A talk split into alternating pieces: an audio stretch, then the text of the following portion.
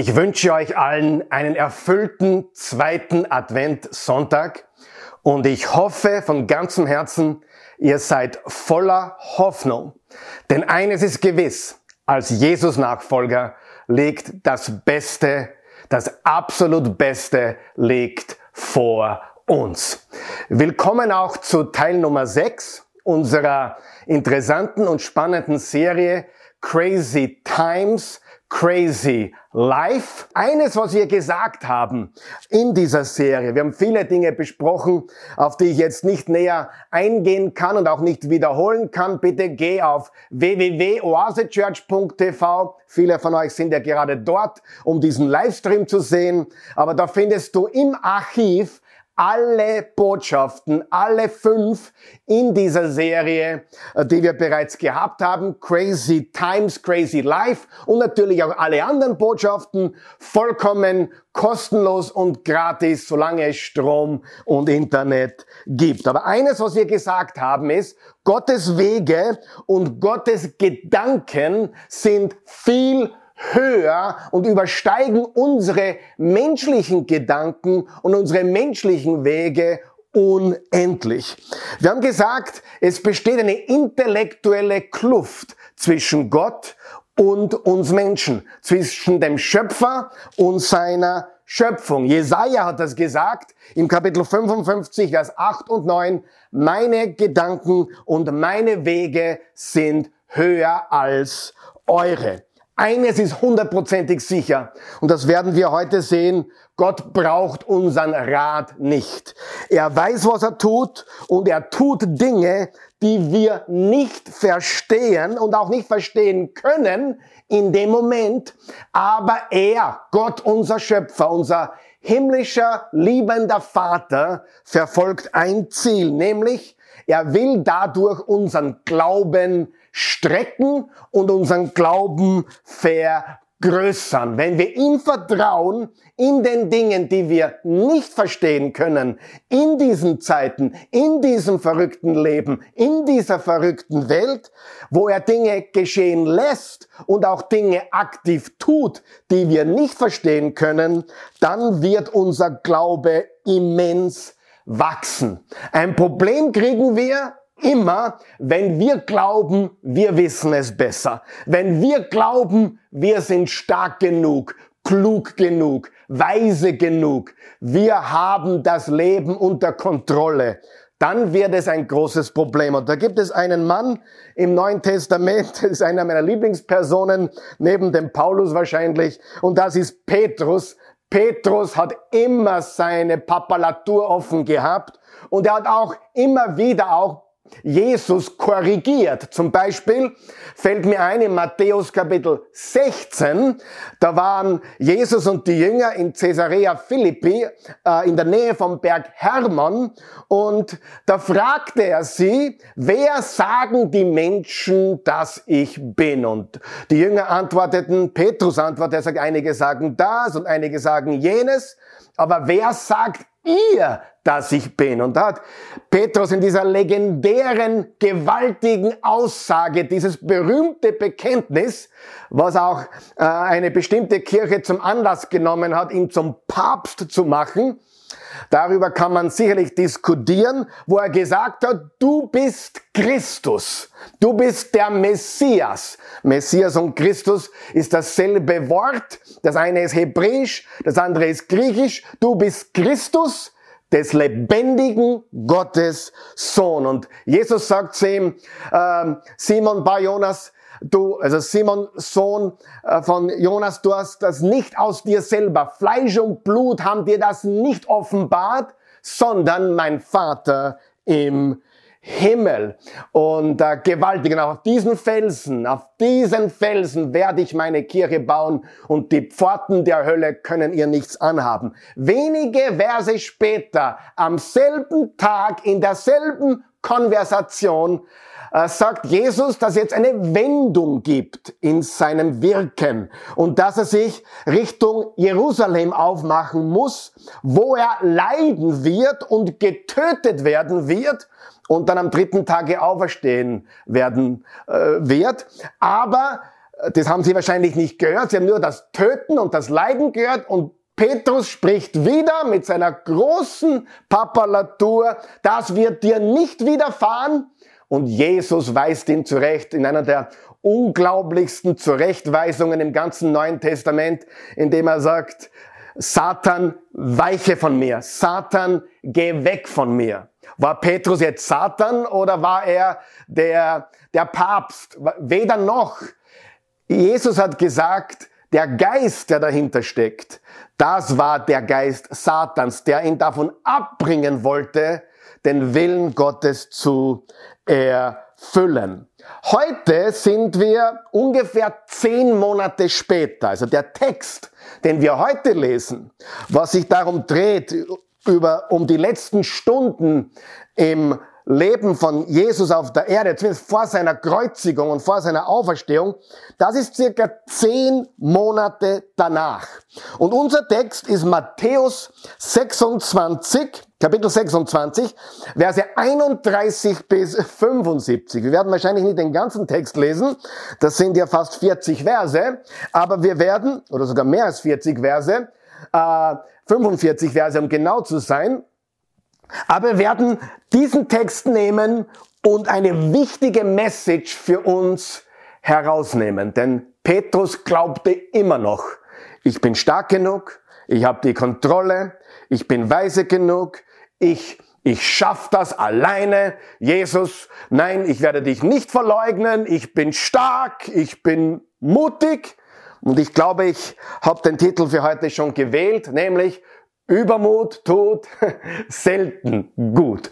Und wenn du mich fragen würdest, nach all den Dingen, die wir besprochen haben, die letzten Wochen über Selbstliebe, 2. Timotheus 3, Vers 1 bis 5, Überheblichkeit, Arroganz, die Menschen werden sich selbst lieben. Was ist die Eigenschaft, die wir wirklich brauchen, um in dieser Zeit, in der wir leben, wirklich erfolgreich und siegreich und sicher durchzukommen. Und das wird dich überraschen. Ich glaube, es wird dich überraschen. Es ist nämlich das, was die wenigsten erwarten, nämlich Demut. Vertrauen auf Gott. Ich bin nichts in mir selber. Er ist alles. Demut ist die Eigenschaft, die dich in dieser Welt, in der wir jetzt leben, in diesen Zeiten, in diesem verrückten Leben wirklich sicher ans Ziel bringen wird. Und Matthäus 26, äh, diese Passage äh, von Verse 31 bis 75, diese Passage finden wir in allen vier Evangelien. Und das ist gewaltig, weil, weil alle vier Evangelisten, Matthäus, Markus, Lukas und Johannes, berichten von dieser Geschichte, die wir heute uns anschauen werden. Das ist extrem signifikant im Markus 14, im Lukas 22 und im Johannes 18 finden wir das. Und wir sehen, Petrus versagt. Ja, der große Petrus. Die Geschichte endet natürlich wundervoll mit Petrus. Nicht sein Tod, aber sein Leben wurde ein voller Erfolg für den Zweck Jesu Christi. Aber hier, wo er glaubt, er ist stark genug, wo er glaubt, er hat die Kontrolle, wo er glaubt, ich bin gut genug, stark genug, ich bin sicher, da versagt er komplett. Und er versagt nicht nur, er bricht komplett zusammen. Sein Leben bricht komplett zusammen. Er hat diesen Kampf komplett unterschätzt. Diesen geistlichen Kampf, in dem wir uns übrigens alle befinden. Übrigens, diese verrückten Zeiten sind nichts anderes wie ein geistlicher Kampf. Und ich möchte einmal die ersten fünf Verse lesen in Matthäus 26 ab Vers 31. Da steht, in dieser Nacht werdet ihr mich alle verlassen, sagte Jesus unterwegs zu ihnen. Denn es steht geschrieben, ich werde den Hirten erschlagen und die Schafe werden sich zerstreuen. Aber nach meiner Auferstehung werde ich euch nach Galiläa vorausgehen. Da sagte Petrus zu ihm, und wenn alle dich im Stich lassen, ich niemals. Ich versichere dir, erwiderte Jesus, noch heute Nacht, noch bevor der Hahn kräht, wirst du mich dreimal verleugnen. Nein, erklärte Petrus. Und wenn ich mit dir sterben müsste, niemals werde ich dich verleugnen. Das gleiche beteuerten alle anderen. Ist ein bisschen humorvoll fast, weil wir sehen, wie schwach Petrus dann wirklich war. Und die, die wirkliche Frage, die Petrus hätte stellen sollen, die auch wir stellen sollten, ist, wie kann ich bereit sein? Und stattdessen sagt er, nein, das wird mir nicht passieren, nein, ich bin stark genug. Die wahre Frage sollte sein für dich und für mich, wie kann ich bereit sein? Wie können wir bereit sein für den geistlichen Kampf, indem wir uns in dieser verrückten Welt, in diesen verrückten Zeiten befinden? Die entscheidende Botschaft ist von Petrus, wenn wir zusammenbrechen, weil wir glauben, wir sind stark genug, wir sind gut genug, wir haben alles unter Kontrolle und wer ist nicht schon mal dort gewesen? Und übrigens, eine der gefährlichsten Zeiten in deines Lebens ist, wenn du dich stark fühlst, wenn du dich gut fühlst, wenn du dich erfolgreich fühlst. Das kann eine sehr äh, gefährliche Zeit in deinem Leben sein, wie wir heute auch sehen werden. Aber die entscheidende Botschaft ist, die wir von Petrus lernen, die wir gemeinsam lernen können, ist, wenn wir zusammenbrechen, weil Gott will auch, dass wir zusammenbrechen, dass wir zu einem eigenen persönlichen Zusammenbruch kommen. Denn wenn er uns bricht, dann baut er uns wieder richtig zusammen, wie wir das auch bei Petrus sehen. Wenn wir zusammenbrechen und zurückkommen zu Jesus, hat Sünde, hat Scham, hat Schande und Satan verloren. Das ist richtig. Und Petrus wurde vollkommen gebrochen, bevor er zurückkam und seinen Lauf vollendete. Ich wiederhole das noch einmal. Petrus wurde vollkommen gebrochen, bevor er zurückkam und seinen Lauf vollendete. Im Rückblick, wenn wir heute an Petrus denken, denken wir natürlich an die Verleugnung und den Hahn, der gegräht hat, aber wir denken auch an die Wiederherstellung, die wir sehen in seinem Leben und vor allem wir denken an den Apostel Petrus, der so maßgeblich daran beteiligt war und als Leader und als Führungsperson agiert hat, um die Kirche Jesu Christi zu dem zu machen, was sie ist oder geworden ist, nämlich Milliarden von Jesus-Nachfolgern auf dieser Welt. Obwohl sein Versagen eine der größten Tragödien im Neuen Testament ist. Wir haben seinen Stolz, wir haben seinen Zusammenbruch und wir haben seine Wiederherstellung durch seine Umkehr und durch die Vergebung und Wiederaufnahme von Jesus. Also noch einmal, ich könnte die Botschaft nennen, Übermut tut selten gut. Ich könnte diese Botschaft auch nennen, die Gefahr der Selbstsicherheit oder die Wichtigkeit von Demut in diesen verrückten Zeiten, in diesem verrückten Leben, in dieser verrückten Welt. Aber es geht letztendlich darum, dass wir nicht uns selbst überschätzen, sondern dass wir wissen, dass wir ohne ihn nichts sind, nichts haben, nichts können und nichts wissen.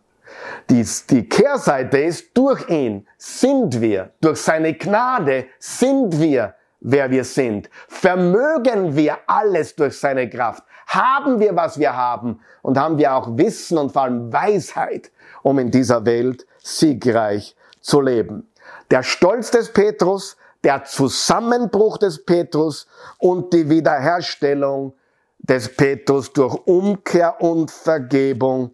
Das wollen wir uns heute anschauen. Die unglaublich wichtige Eigenschaft von Demut in unserem Leben. Und Demut heißt nicht, ich bin nix, ich kann nix, ich hab nix, ich bin so ein Wurm. Nein, Demut heißt ganz einfach, dass du wahrhaftig bist zu dir selber, dass du dich nicht überschätzen tust, dass du keine falsche Selbstsicherheit hast, sondern dass du weißt, ich bin jemand, aber in Jesus Christus bin ich ein neuer Mensch. Jetzt schauen wir uns an fünf Schritte zu Stolz. Genau.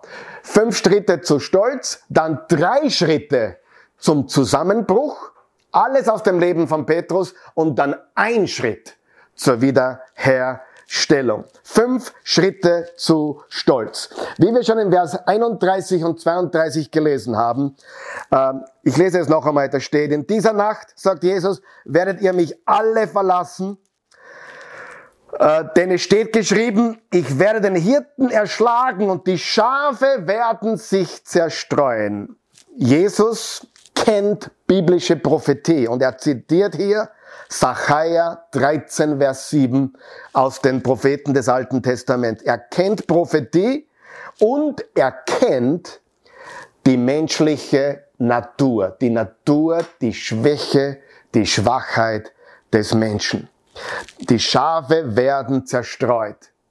Gewaltig. Er kennt Prophetie und er kennt die menschliche Natur. Er kennt dich besser, als du dich selber kennst. Er kennt mich besser, als ich mich, mich selber kenne. Und das ist so wichtig. Er braucht unseren Rat nicht. Wir brauchen ihn nicht korrigieren. Jesus, das solltest du lieber so machen. Warum machst du das so? Und wo warst du da? Und so weiter. Und ich schaff das schon. Und dann beten wir natürlich auch nur, wenn wir eine Not haben oder wenn es uns schlecht geht, weil wir ihn ja in den guten Zeiten nicht wirklich brauchen. Aber um das nicht schon vorwegzunehmen, gehen wir zu den fünf Schritten zu Stolz. Und die wirst du in deinem Leben vielleicht schon gesehen haben oder sehen, ich hoffe, dass du die heutige Botschaft zum Anlass nimmst, dich zu demütigen, dich selber in Demut äh, zum Fuße des Kreuzes zu bringen und alles abzugeben bei Jesus. Schritt Nummer eins zu Stolz ist Selbstsicherheit. Im Vers 33, da sagte Petrus zu ihm, und wenn alle dich im Stich lassen, ich niemals. Wow, diese Selbstsicherheit, dieses falsche Selbstvertrauen. Und wie ich schon gesagt habe, im 2. Timotheus 3, Vers 1 bis 5, wo, wo Paulus darüber redet, wie gefährlich und schlimm die Zeiten sein werden und wie Menschen viel von sich halten werden, sich selbst, selbst lieben, Selfie-Lover sein werden und so weiter. Eine ganze Liste von selbstsüchtigen, egoistischen, überheblichen Eigenschaften, Menschen, die nie zur wahren Erkenntnis der Wahrheit kommen können, weil sie von sich selbst überzeugt sind. Das ist das Problem. Jesus wusste, dass Petrus und auch alle anderen Jünger natürlich dazu. Jesus war halt die Spokesperson, die, das Sprachrohr der Jünger. Petrus und die anderen waren nicht bereit. Sie waren nicht bereit für den größten Kampf ihres Lebens, der ihnen bevorstand. Und das ist so wichtig, dass wir äh, nicht versuchen, Jesus was zum Erklären oder Selbstsicherheit pflegen oder wir sind so stark und so weiter, sondern dass wir erkennen, dass wir ihn brauchen und nicht in Selbstüberschätzung verfallen, sondern sagen, Jesus, wie kann ich bereit sein? Die Zeiten sind hart, die Zeiten sind gefährlich. Manche leben immer noch in irgendeinem Zustand, wo sie noch nicht merken, wie schwierig es ist, in irgendeinem, ja, in irgendeiner Ohnmacht, äh, im Negativen, aber auch im Positiven. Irgendwie sind sie, ihnen noch nicht bewusst, in welchen Zeiten wir leben. Und daher ganz wichtig, der, das Gebet, das Gebet, Herr, was muss ich tun, um bereit zu sein? Wie kann ich bereit sein? Das werden wir auch heute noch sehen. Er war so überzeugt von sich selbst. Kennst du Menschen, die so überzeugt von sich selbst sind? Ja, ich kann dir eines sagen. Der Aufprall, der Aufprall, sag einmal Aufprall, Aufprall. Der Aufprall von Petrus war knallhart. Und ich habe es immer wieder gesehen von Menschen, die vor Selbstsicherheit strotzten, die davon redeten, wie souverän sie sind und wie großartig sie sind und wie toll sie sind auf der Bühne und, und, und, und. Der Aufprall ist hart. Und man sieht das in der Welt und man sieht es aber leider auch unter Christen. Und das Traurige ist, wir glauben das wirklich. Wir glauben tatsächlich, dass wir stark genug sind. Und mein Freund, ich sage dir, oder meine Freundin, ich sage dir, du bist nicht stark genug. Du bist nicht bereit für die Zeiten, die kommen, in eigener Kraft, in eigener Weisheit. Du brauchst Jesus. Das ist der erste Schritt zu Stolz. Eine falsche Selbstsicherheit, ein falsches Selbstvertrauen. Und das führt zum zweiten Punkt und das ist Überheblichkeit. Nämlich im Vers 34 sagt Jesus, ich versichere dir, noch heute Nacht, noch bevor der Hahn kräht, wirst du mich dreimal verleugnen. Nein, erklärte Petrus, und wenn ich mit dir sterben müsste, niemals werde ich dich verleugnen. Eine gewaltige Überheblichkeit, fast schon trotzig, eine Missachtung. Petrus stellt sich gegen das, was Jesus gesagt hat. Denken wir darüber nach. Petrus stellt sich hier gegen das, was Jesus gesagt hat. Und tun wir das nicht alle, wenn wir sagen zum Beispiel, ich habe eh kein Problem damit. Ich schaff das schon. Ich bin eh stark genug. Ich habe kein Problem damit. Also Selbstsicherheit führt zu Überheblichkeit und das führt, wenn du ein Jesus-Nachfolger bist, zu Gebet. Losigkeit. Und wir sehen dann, wie es weitergeht. Sie gehen dann in den Garten von Gethsemane. Das ist ein Olivenhain direkt gegenüber vom Tempelberg am Ölberg, getrennt von einem Bach im Winter, wo der Bach fließt. Im Sommer ist es trocken, dieses Tal, aber Tempelberg, Ölberg. Und sie gingen da hinüber in diesen Olivenheim, wo Jesus, wir kennen die Geschichte, betete, wenn dieser Kelch an mir vorübergehen kann, Vater, dann lass ihn an mir vorübergehen. Diesen Leidenskelch, der vor ihm stand, von dem er wusste, aber nicht mein Wille, sondern dein Wille. Und er, er schwitzte Bluttropfen. Und dann kommt er zurück und im Vers 40 steht, als er zurückkam, fand er die Jünger schlafend und sagte zu Petrus, Konntet ihr denn nicht eine einzige Stunde mit mir wachen? Seid wachsam und betet, damit ihr nicht in Versuchung kommt. Der Geist ist willig, aber der Körper ist schwach. Nochmal, Jesus kennt die menschliche Natur. Danach ging er ein zweites Mal weg und betete, mein Vater, wenn es nicht anders sein kann und ich diesen Kelch austrinken muss, dann geschehe dein Wille. Als er zurückkam, fand er sie wieder eingeschlafen. Sie konnten ihre Augen vor Müdigkeit nicht offen halten. Er ließ sie schlafen, ging wieder weg und betete zum dritten Mal dasselbe. Dann kehrte er zu den Jüngern zurück und sagte zu ihnen, schlaft ihr denn immer noch? Ruht ihr euch immer noch aus? Genug damit. Es ist soweit.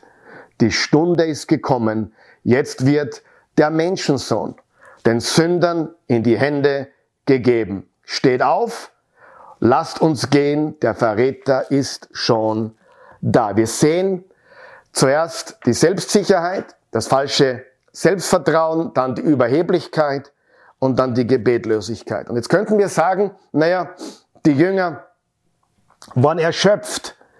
Äh, die Jünger waren erschöpft und müde und das stimmt sicher, ganz sicher. Aber eines müssen wir wissen, und das ist jetzt ganz wichtig, was ich sage. Der geistliche Kampf in, deinen, in deinem und meinem Leben kommt unerwartet. Der kommt nicht, wenn du gerade fit bist oder dich stark fühlst oder ausgeruht bist oder bereit bist. Ich kann dir sagen, die größten Kämpfe im Leben kommen oft unerwartet. Die sind nicht geplant. Oh, nächsten Dienstag um 17 Uhr beginnt mein geistlicher Kampf. So passiert das nicht sondern es ist bei Surprise, bei Überraschung. Es überrascht uns. Und Jesus sagt zu Petrus, Petrus, jetzt ist die Zeit. Jetzt ist dieser kritische Moment, wo du bereit sein musst. Und wenn wir nicht beten, verpassen wir nicht nur viel Gutes, was Gott in unserem Leben tun möchte, aber wir haben auch dann nicht die Ausrüstung, wir sind nicht stark genug für den geistlichen Kampf, in dem wir uns befinden. Und Gebet und Gebetlosigkeit ist eine Entscheidung. Und darum möchte ich dich ermutigen. habe deinen Ort und deine Zeit jeden Tag, um Gemeinschaft mit ihm haben, weil wir nicht stark genug sind. Und es ist so trügerisch, wenn alles gut läuft, wenn alles gerade ziemlich bequem und komfortabel ist. Natürlich lassen wir dann noch beim Beten. Ich sage natürlich, ich meine hoffentlich nicht, aber die menschliche Natur tendiert dazu und dann, wenn was Böses passiert, dann sagen wir, jetzt können wir nur noch beten. Was für eine Aussage. Beten ist der erste Weg, nicht der letzte Ausweg. Und die Wahrheit ist, wenn wir nicht beten, dann ist das, als würden wir einen praktischen Atheismus leben. Jesus, ich glaube an dich, ich finde dich toll, ich habe dich auch lieb, aber im Moment brauche ich dich nicht wirklich. Gebetlosigkeit ist eigentlich eine der größten Ohrfeigen, die wir Gott geben, wenn ich das so bildlich darstellen darf. Es ist traurig. Und ich sage dir gerade jetzt, lass uns mehr beten. Und das führt uns zum vierten Schritt, äh, der, der zu Stolz führt, nämlich Impulsivität. Und das sehen wir dann, wir lesen ab Vers 47 weiter. Kaum hatte er das gesagt, kam Judas, einer der zwölf, mit einer großen Schar von Bewaffneten. Sie trugen Schwerter und Knüppel und waren von den hohen Priestern und Ältesten geschickt. Der Verräter hatte ein Zeichen mit ihnen verabredet. Der, den ich zur Begrüßung küssen werde, der ist es. Den müsst ihr festnehmen. Judas ging gleich auf Jesus zu. Sei gegrüßt, Rabbi, sagte er und küsste ihn. Jesus entgegnete ihm, dazu bist du gekommen, Freund. Da traten die Männer heran, packten Jesus und nahmen ihn fest. Doch einer von den Männern, die bei Jesus waren, zog sein Schwert. Er schlug auf den Sklaven des Hohenpriesters ein und hieb ihm ein Ohr ab. Interessant ist, von Johannes 18, Vers 10 lernen wir, dass dieser eine, der hier nicht beim Namen genannt wird, beim, beim Matthäus-Evangelium, da im Johannes 18, Vers 10 wird uns gesagt, dass es Petrus ist. Und was sagt Jesus hier? im Vers 52. Steck dein Schwert weg, sagte Jesus zu ihm. Denn alle, die zum Schwert greifen, werden durch Schwert umkommen. Meinst du nicht, dass ich meinen Vater um Hilfe bitten könnte und er würde mir sofort mehr als zwölf Legionen Engel stellen? Gewaltig, was hier steht. Impulsivität. Das heißt, wir beginnen mit weltlichen Methoden zu agieren. Also Jesus sagt, Petrus, wir kämpfen nicht mit diesen weltlichen Methoden, noch haben wir eine weltliche Strategie, weil Gott hat einen anderen Plan und der muss sich erfüllen. Und er sagt im Vers 54, wie könnten sich dann aber die Aussagen der Schrift erfüllen, nach denen es so geschehen muss? Was Jesus hier sagt ist, der Plan Gottes mit mir, mit Jesus, mit dem Messias, der sterben muss und der wieder auferstehen wird, der steht fest. Und deine weltlichen Methoden und deine weltliche Strategie will diesen Plan verhindern. Also, fünf Schritte zu Stolz, bevor wir zum fünften kommen. Erstens, Selbstsicherheit, ein falsches Selbstvertrauen. Zweitens, Überheblichkeit. Drittens Gebetlosigkeit und viertens Impulsivität, Sachen in die eigene Hand nehmen mit weltlichen Methoden, mit weltlicher Strategie und das führt zu Kompromiss, zu einem schlechten, falschen Kompromiss. Wir sehen in Vers 58, Petrus folgte ihnen in weitem Abstand. Also Jesus wurde jetzt gefangen genommen, sie haben ihn weggeschleppt und alle Jünger haben sich zerstreut und Petrus folgte in einem weiten Abstand bis in den Innenhof des Palastes. Dort setzte er sich zu den Dienern und wärmte sich am Feuer. Er wollte sehen, wie alles ausgehen würde. Was für eine Überheblichkeit. Entschuldigung. Unglaublich. Er glaubt immer noch, ich bin stark genug. Ich kann mich diesem Umfeld aussetzen. Er geht in diesen Innenhof Und Petrus hat keinen einzigen Freund dort in diesem Innenhof. Ich bin stark genug, denkt er. Ich kann mir das von der Weiten anschauen. Und dann konnte er nicht einmal sagen, dass er zu Jesus gehört. Als drei Menschen ihn, als er dreimal gefragt wurde, als er dreimal darauf hingewiesen wurde, du gehörst auch zu Jesus. Er konnte nicht. Er denkt aber, ich bin stark genug. Und dieser Ort, wo er war, wie gesagt, da hat er keine Freunde, keine, die ihn ermutigten, das Richtige zu tun, das Richtige zu sagen. Und das erinnert mich auch an uns Menschen, an uns alle wo wir sagen, ja, ich kann dorthin gehen, dieser Ort wird mich nicht beeinflussen oder ich kann mit diesen Leuten abhängen und einfach eine gute Zeit haben, gute Party feiern, das wird mich nicht beeinflussen, ich bin stark genug. Und wir sehen, dass dieser Kompromiss dann zu ganz schlimmen Dingen geführt hat, nämlich zu einem Zusammenbruch. Diese fünf Schritte zu Stolz führen zu drei Schritten die zum Zusammenbruch geführt haben. Die fünf Schritte zu Stolz führen zu drei Schritten zum Zusammenbruch. Und das sehen wir am Ende der Geschichte, nämlich in den Versen 69 bis 75. Die möchte ich jetzt lesen. Da steht, während Petrus noch draußen im Hof saß, also immer noch in diesem Innenhof, kam eine Dienerin auf ihn zu und sagte, du warst doch auch mit dem Jesus aus Galiläa zusammen. Aber Petrus stritt es vor allen ab. Ich weiß nicht, wovon du redest, sagte er und ging zum Torgebäude hinaus. Dabei sah ihn eine andere Dienerin und sagte zu denen, die herumstanden, der da gehört auch zu dem Jesus aus Nazareth. Wieder stritt Petrus das ab und schwor, ich kenne den Mann überhaupt nicht. Kurz darauf fingen auch die Umstehenden an, sicher gehörst du zu ihnen, dein Dialekt verrät dich ja.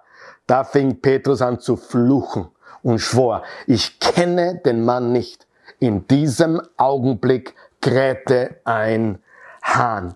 Diese fünf Schritte, die zu Stolz führen, die führen dann zu drei Schritten, die zu einem Zusammenbruch führen in unserem Leben. Und wenn du das in deinem Leben siehst, den Stolz und vielleicht auch den Zusammenbruch, dein Leben ist vielleicht ein Scherbenhaufen oder auf dem Weg dorthin, ohne dass du es merkst, dann möchte ich dir sagen, es gibt Hoffnung. Und das war nicht das Ende von Petrus. Im Gegenteil. Sein Ende war mega. Vielleicht nicht bequem und komfortabel, aber in dem Sinne großartig, weil sein Leben so sehr für Christus gezählt hat. Schritt Nummer eins zum Zusammenbruch war seine Angst. Er hat Angst gehabt. Was wird mit mir passieren, wenn sie entdecken, wer ich bin, wo ich dazugehöre? Das haben wir gelesen im Vers 70. Aber Petrus stritt es vor allen ab. Ich weiß nicht, wovon du redest, sagte er. Und er ging zum Torgebäude hinaus. Dabei sah ihn eine andere Dienerin und sagte zu denen, die rumstanden, der da gehört auch zu dem Jesus aus Nazareth. Und wieder stritt Petrus das ab und schwor, ich kenne den Mann überhaupt nicht. Also die Angst, die Panik führt zu Zorn, zu Wut, er ist wütend geworden. Und überleg dir mal, dieselben Lippen, die hier Jesus verleugnen, die hier sagen, ich kenne den Mann nicht wirklich, ich weiß nicht, wer das ist, diese selben Lippen haben in Matthäus 16 zehn Monate vorher deklariert, du bist Christus, du bist der Messias, der Sohn des lebendigen Gottes.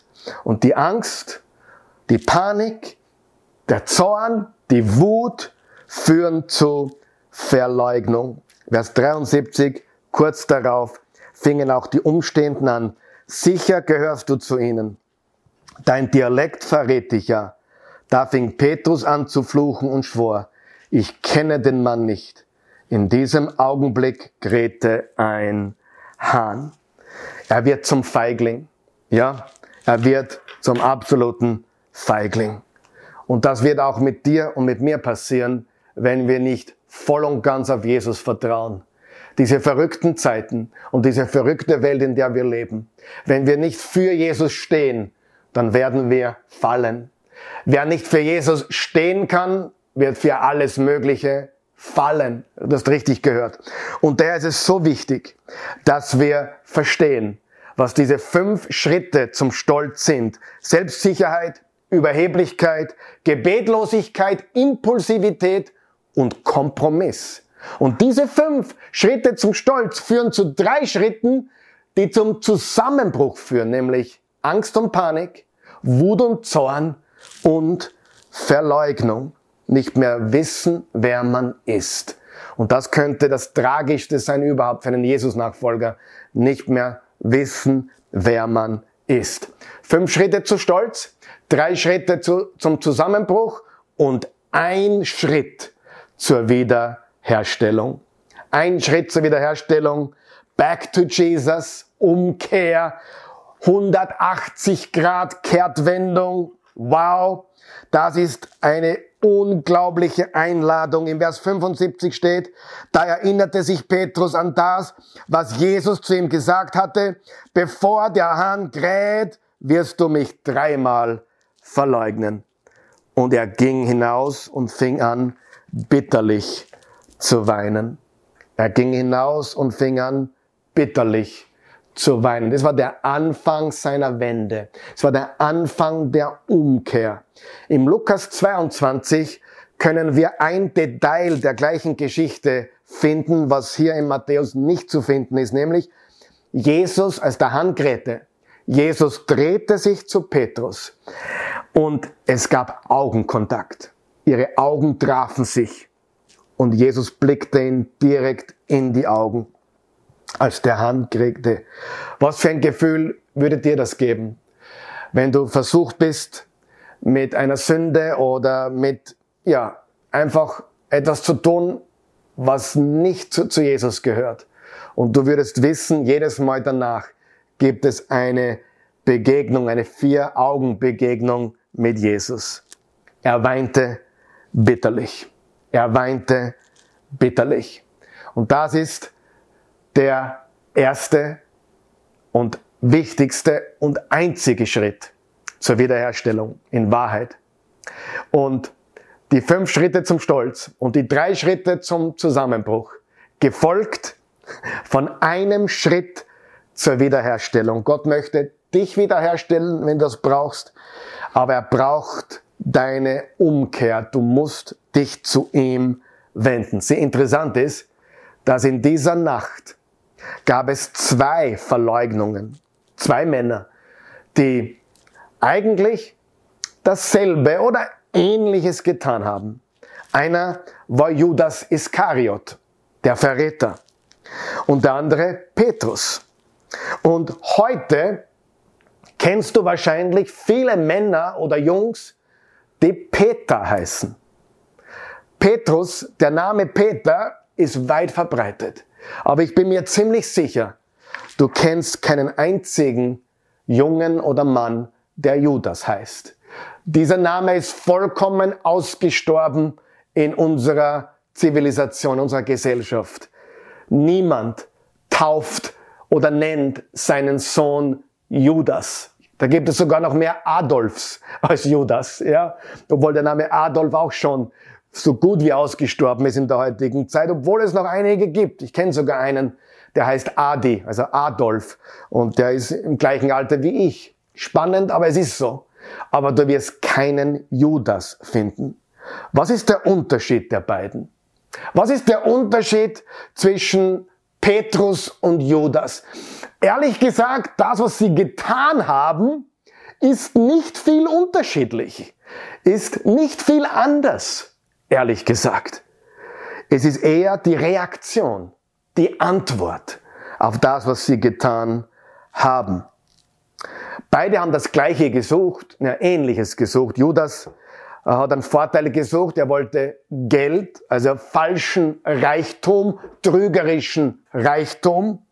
Und Petrus wollte Sicherheit, falsche Sicherheit, trügerische Sicherheit.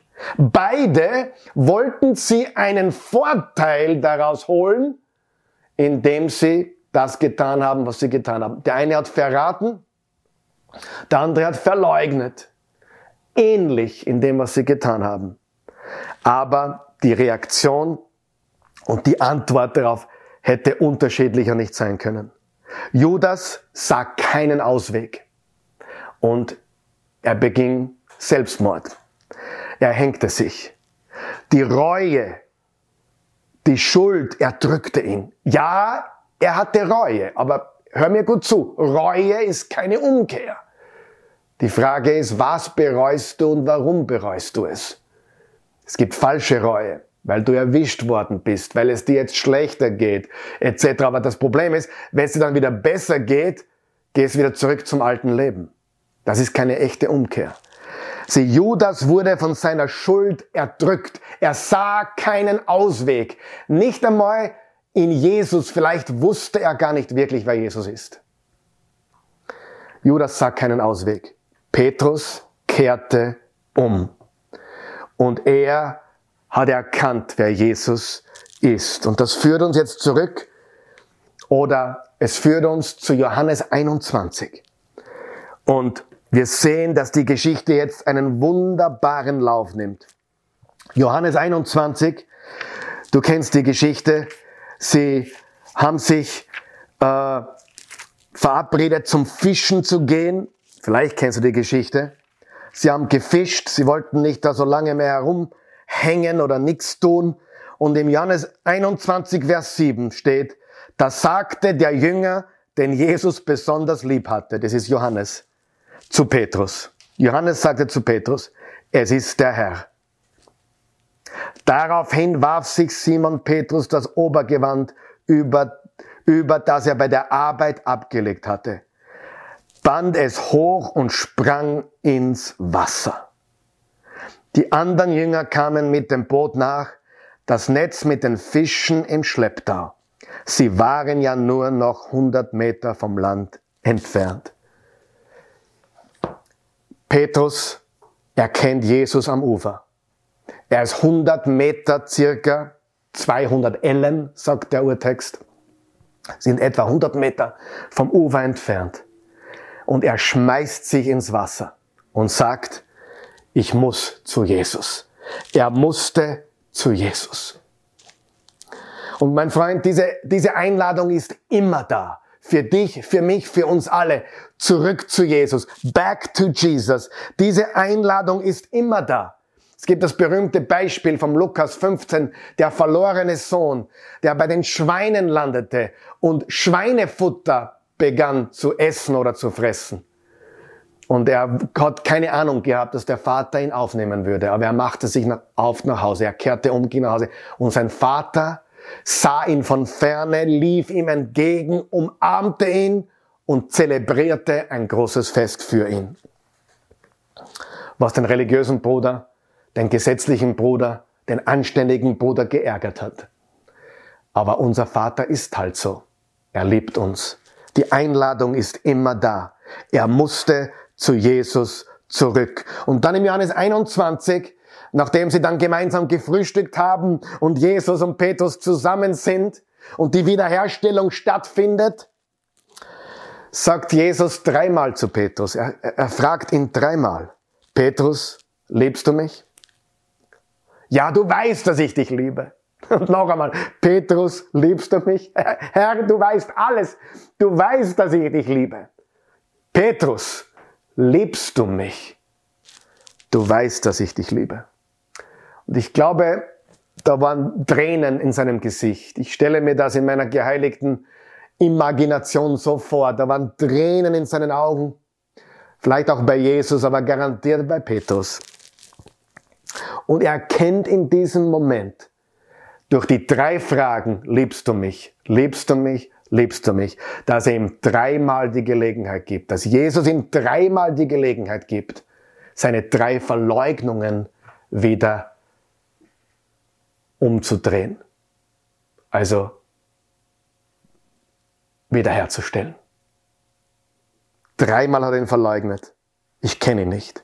Dreimal bittet Jesus ihn um das Bekenntnis, dass er ihn liebt. Ich liebe dich, ich liebe dich, ich liebe dich.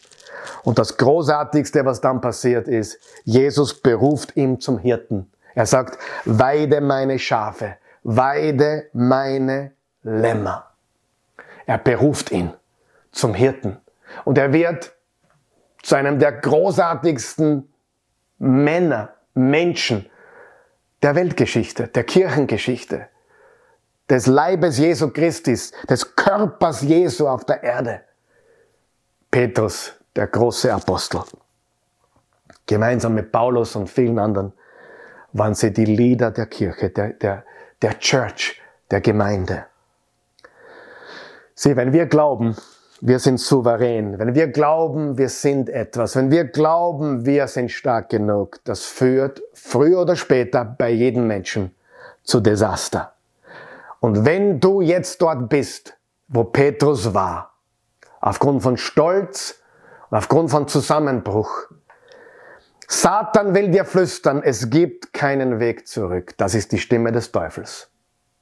Du brauchst dich gar nicht einbringen, du brauchst gar nicht mitmachen, du brauchst gar nicht geben, du brauchst gar nichts tun, weil es ist sowieso zu spät mit dir. Es gibt keinen Weg zurück. Das ist eine Lüge aus der Hölle. Gott braucht dich, Gott will dich, brauchen nicht, er will dich. Und er wird dich gebrauchen. Die Einladung Jesu ist, komm, komm, komm, komm, komm zu mir. Die Stimme des Geistes Gottes ich kenne deine Vergangenheit. Ich weiß alles über dich. Aber genau deswegen bin ich, sagt Jesus, für dich gestorben. Get back in the game. Get back. Oder komm zum ersten Mal zu Jesus. Lebe nicht länger in Scham, lege, lebe nicht länger in Schande, lebe nicht länger in diesem Dreck der Sünde und, de, und den Schweindallen. Komm zu Jesus. Jesus sagt, ich habe alles auf mich genommen. Ich habe alles auf mich genommen. Ich habe deine Vergangenheit auf mich genommen. Ich habe deine Scham auf mich genommen. Ich habe deine Schande auf mich genommen. Ich habe deine Sünde auf mich genommen. Ich habe dein ganzes Leben, deinen ganzen Müll, alles habe ich auf mich genommen. Komm zum Fuße am Kreuz. Du bist nicht stark genug. Aber Jesus und mit ihm bist du stark genug. Jesus hat eine Story für dich. Sein Plan, seine Absicht, sein Zweck. Das Ende der Geschichte von Petrus, nachdem er so viele Millionen Menschen beeinflusst hat durch sein Wirken, war kein bequemes und kein komfortables. Unter Kaiser Nero wurde er von Gott, von Christus zum Märtyrer berufen. Er wurde auch gekreuzigt, aber Petrus sagte, ich will nicht so gekreuzigt werden wie mein Herr und Meister. Dreht das Kreuz um. Und er starb als Zeugnis für Jesus. Die größte Geschichte, eine der größten Geschichten in der Bibel. Petrus, Stolz, Zusammenbruch und Wiederherstellung. Komm nach Hause. Und in seinen letzten Sätzen, die er geschrieben hat auf dieser Erde, die möchte ich noch lesen. Er hat ja zwei Briefe geschrieben, kreativerweise Weise 1. und 2. Petrus genannt. Da sagt er in seinen letzten zwei Sätzen, Kapitel 3, 2. Petrus 3, Verse 17 und 18. Weil ihr das alles jetzt schon wisst, liebe Geschwister, die ganze Verfolgung und die schwierigen Zeiten, die kommen würden, die auch damals allgegenwärtig waren in einer Welt, die dem Kaiser gedient hat und den Kaiser verehrt hat. Weil ihr das alles jetzt schon wisst, liebe Geschwister, passt auf, dass ihr nicht von dem Irrsinn der Gesetzesverächter mitgerissen werdet, dem Irrsinn der Welt mitgerissen werdet und einen festen Stand verliert. Nehmt vielmehr in der Gnade zu und lernt unseren Herrn und Retter Jesus Christus immer besser kennen. Ihm gehört alle Herrlichkeit und Ehre, schon jetzt und auch in alle Ewigkeit. Lerne Jesus immer besser kennen. Komm nach Hause. Komm zum Fuße am Kreuz. Dort, wo du jetzt bist, zu Hause, mit deiner Familie oder alleine oder in einer Watchparty, wo immer ihr seid. Geht auf die Knie. kehrt um von Stolz, bittet Gott, euch wiederherzustellen. Oder bevor es zum Zusammenbruch kommt, euch davor zu bewahren. Geh auf die Knie, wenn du im Auto unterwegs bist, fahr zur Seite und bleib kurz stehen und beuge dein Haupt vor ihm. Come back to Jesus. Komm nach Hause. Jesus hat eine Story für dich. Sein Plan, seine Absichten, sein Zweck. Er liebt dich. Und er ist größer als jede Sünde, jede Scham, jede Schande, die du in deinem Leben je gemacht hast oder, oder gehabt hast. Er liebt dich. Beten wir. Vater im Himmel, ich danke dir für jeden Menschen, der diese Botschaft jetzt gehört hat. Wie relevant ist die für uns in dieser verrückten Welt, in diesen verrückten Zeiten? Gott, wir wollen dir dienen. Wir wollen umkehren zu dir. Jeder von uns, ob Jesus Nachfolger oder noch nicht. Wir kommen jetzt zu Jesus. Danke, Jesus. Danke, dass du für uns gestorben bist, so wie du für Petrus gestorben bist und alles, was er getan hat. Er hat sogar behauptet, dich nicht zu kennen. Dreimal, obwohl er mit dir dreieinhalb Jahre unterwegs war. Und du einer seiner besten Freunde warst, wenn nicht der allerbeste. Du hast ihm vergeben. Und dafür danke ich dir. Und du vergibst auch mir. Wenn du Jesus noch nie in dein Leben angenommen hast, eingeladen hast, dann verpasst du das, hast du das größte Geschenk bisher verpasst, das es gibt. Aber die gute Nachricht, jetzt kannst du ihn annehmen. Ewiges Leben haben und echte Sicherheit haben. Echten Reichtum haben. Friede, Freude und Zuversicht in diesen turbulenten, schwierigen Zeiten, verrückten Zeiten, dieser verrückten Welt. Bete mit mir, bete mir das nach, bitte. Vater im Himmel, bete es mir nach. Vater im Himmel, ich komme zu dir, wie ich bin, ein Sünder in Not eines Retters. Jesus sei mein Retter vergib mir alle meine Sünden. Reinige mich von aller Schuld. Danke. Du bist gestorben, damit ich leben kann. Ich gebe dir mein Leben, ich empfange deins. Ich gehöre jetzt dir. Amen. Wenn du das gebetet hast, um es vielleicht nochmal ganz fix zu machen, spul das Video zurück bete das Gebet noch einmal, um es wirklich fix zu machen. Wenn du das getan hast und vom Herzen an Jesus glaubst und an seine Auferstehung und mit dem Munde bekennst, er ist Herr, dann hast du ewiges Leben. Und der Himmel jubelt jetzt über einen Sünder, der ins Himmelreich gekommen ist. Du hast nichts mehr zum Verlieren und das Beste kommt erst. In Jesu Namen.